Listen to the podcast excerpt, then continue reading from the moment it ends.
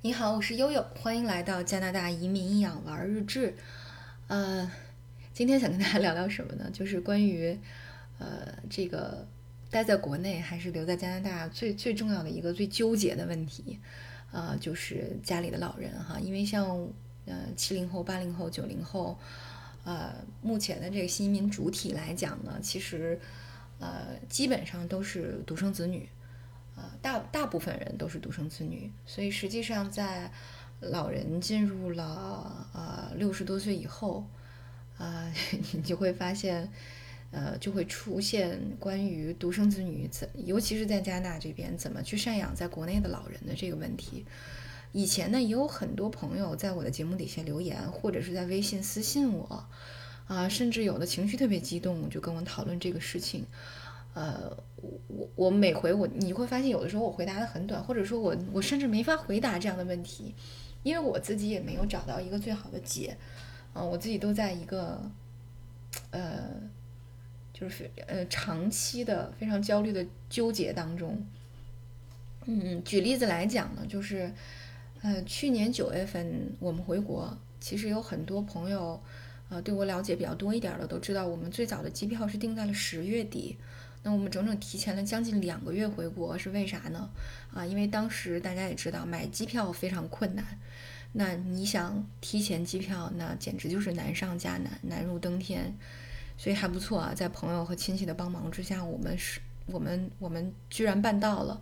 啊！当然，实际上为什么？是因为，呃，八月底的，就是我们刚刚在七月中旬买完票，八月初的时候呢，啊，我爸爸。检查结果出来就需要做一个手术，呃，手术的时间定在了八月底九月初，所以 我们当时特别焦虑，然后就涉及到我想赶紧回家，然后因为我担心呢，呃，我母亲在北京一个人照顾我爸照顾不下来，因为当时疫情的原因，呃，医院只能一个人陪护，当时护工也很难找。那我又不知道我爸会住多久医院，因为从之前的情况来看，呃，他不是曾经感染过超级细菌吗？那超级细菌有没有在体内定植？呃，是一个大大的问号。定植就是潜伏着的意思，就是如果你在遭逢这种大手术或者是体质条件比较差的时候，会不会会不会呃这些细菌又跑出来，呃，这个作祟？这都这都很难讲。啊，所以最后你要住多长时间医院呢？这个就看运气，所以这个增加了很多的不确定性，让我觉得非常焦虑。所以当时呢，无论如何也是找人把机票调到了九月初。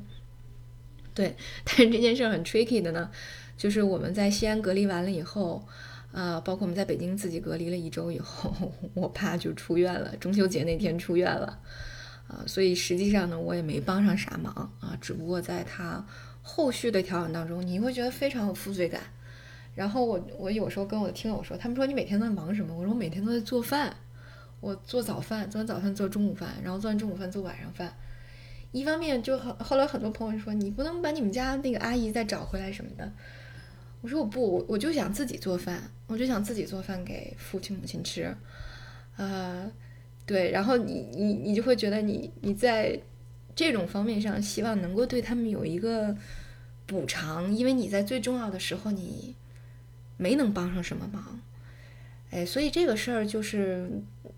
就是我觉得是一个特别典型的例子，就是，呃，在最需要你的时候，完了，呃，你回不来。就以前我从来没有上过这种情况，以前我想的是。反正加拿大离这个国内买个机票十二个小时就回来了。大杨也总开玩笑，他说以前，呃，他从哈尔滨家里到北京上大学，啊，那个哈尔滨到北京的夜车也是十二个小时啊。他说这个，所以之前他在二零一九年的时候，二零二零年，啊，基本上回国出差都四五次，他也没觉得有很辛苦。其实对于我们来说，我觉得这不就是一买票。那个一咬牙一跺脚，这不就到北京了吗？啊！但是呢，疫情就对这个事情发生了特别大的改观，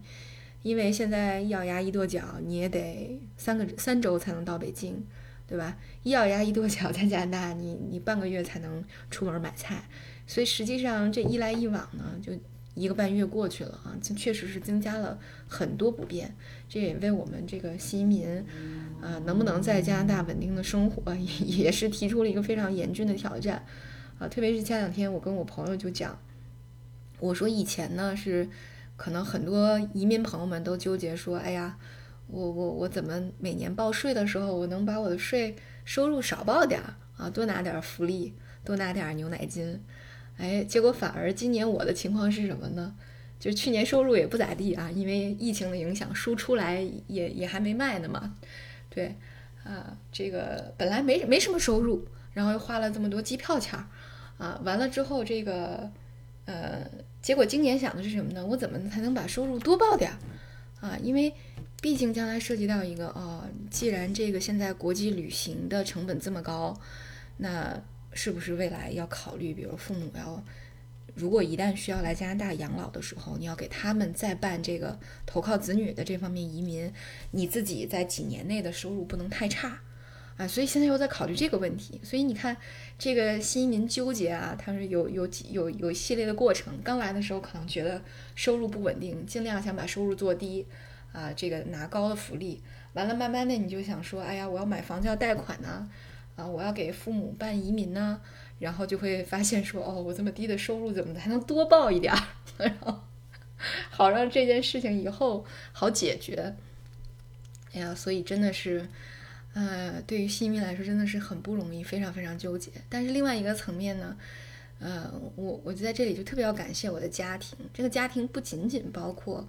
我的这个父母和我先生的父公公婆婆哈，还有包括这我们整个大的家庭。呃，包括我的奶奶家和姥姥家的亲戚，我先生的奶奶和姥姥家的亲戚，因为就是大家都有一个共识，就是呃，就觉得啊，你们你们移民出去了挺好的，对孩子是好事儿，对你们自己也是好事儿，就很我觉得好像以前我我不觉得哈，那经过了这个节目，跟很多听友沟通，包括跟很多新移民朋友沟通，我才发现哦，原来这个才是。整个移民过程当中最大的奢侈品，就是你的全家几乎大家都支持你，哎，这个很难得啊！包括我们，嗯，这回到了刚到加拿大，我们十九号到加拿大，啊，我父亲分别是在，呃，差不多二十四号和呃八月一号啊，有先后的做了两个小的手术啊，支管的手术啊，要进手术室，但是不用开刀的那种，只是。这个镜下置管的这样的这这样的一个小手术，那我们不在加拿大呢，那都是我母亲和父亲的兄弟姐妹到北京来陪护，来做好这个大后方的这个工作啊，我真的是觉得无比感谢。然后他们在我们打电话的交流过程当中都说说没关系的，你们放心，然后这边有我们啊，你们就踏踏实实的带好孩子就行了。啊，我们反正岁数大了，没也退休了，没什么事儿，啊，我们可以过来帮忙，啊，再有需要我们可以再过来帮忙。因为大家知道，这个七月底八月初，北京这边又包括全国的疫情又不是很明朗了，呃，包括这个到了北京还能不能顺利的回天津，对吧？到了天津能能不能来北京，这都是很大的问题啊。包括北京的很多亲戚朋友也给我们帮了很多忙，啊，所以实际上。呃，你需要一个非常强大的亲友圈子，就大家对这个事情可能都认同。我现在逐渐发现，这是整个你在移民安居的过程当中最重要的一个因素。所以很多朋友就讲说啊，如果父母不支持怎么办？我说你不支持，嗯，这毕竟是一个全家的决策，所以你还是要取得他们的谅解和理解支持的。所以我觉得只有这样，可能就是。嗯，作为独生子女，你可能在情感上才没有，呃，就是没有包袱是不可能的，就是不纠结也是不可能的。但是能够让你的这种，呃，担心和焦虑降到最低，所以实际上这个不是自己来调节的，这个都是亲友给的啊。所以我们还是要心存感激，你能够在这儿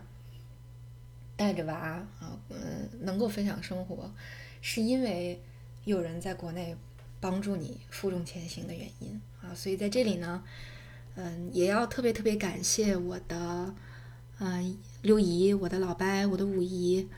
啊，还有我妹妹啊，我姐姐，所有帮助我呃的这个亲朋好友，我的我的这些哥哥们啊，在这个关键时刻，还真的也是这个出门在外，家里只能是靠亲朋好友了啊。所以我觉得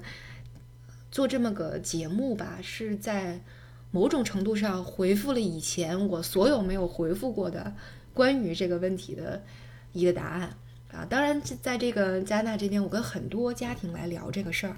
大家都跟我说，说这个问题是没有解的，这个问题是永远会纠结的一个问题，啊，因为其实老人到加拿大生活，可能也存在他们的不便，即使加拿大已经是最方便的一个地方了，也也在他们晚年的时候啊漂洋过海。啊，远这个呃，跟家里要要这个离离开家那么久，离开熟悉的朋友圈和生活圈那么久，也是非常不容易的一件事儿，很大的一个挑战啊。所以无论怎样，都是一个很难摆平的局面，所以都需要这个大家来在情感上和这个家庭关系上慢慢维护的一件事情啊。我记得以前好像也跟大家在节目里面分享过哈。我我我记得我去那个伦敦希斯罗机场接我母亲，呃，这个到英国来照顾呃奥斯卡的时候，呃，我们在希斯罗机场等这个回埃克塞特的长途车，然后当时我旁边坐了一个老太太，大概看着得有七十多岁了，然后我们因为还要等一个多小时，就就聊了起来。后来她当时就那个指着奥斯卡说说他 easy 就很容易，然后说你。说我说你是可以适应的，然后就说你母亲，然后指着我妈说太难了。后来我就经常说起来这段，我就跟我母亲说，我说你看咱们是不是在机场遇到了巫婆？因为大家知道后面发生了什么，对吧？我们刚到了那个埃克塞特，然后奥斯卡就开始肚子疼，我们就叫救护车进了医院，然后就一直折腾了一个多月才慢慢消停下来。所以实际上可能，呃。就像就像这个老太太讲的，其实对于老年人来说，无论是留在中国还是到了加拿大，都很都很不容易，都是一个挺两难的一个困局。那么对于我们这代年轻人来说，呃，怎么说呢，也是挺难的吧？啊，就像煎饼的两面儿，这个怎么着都是都是都是煎熬啊，这个呃。但是呢，就我我爸和我妈也总说，他说你们就要很多事情都要往前看，咱不说，呃，达尔文的丛林法则有多么残酷哈，呃，不是可能很多不是被社会的道德和伦理价值所接受的，但实际上，嗯，这个生命和族群都是这么个事儿。他说你们就往前看就好了啊，不要往后看，呃，觉得难的时候看看孩子就好了，嗯，不要总看我们。我觉得这句话也挺好的，但是这句话呢，也确实是不能强求的，好吧？呃，今天呢，我们的节目就到这里，好，感谢大家的关注，我是悠悠。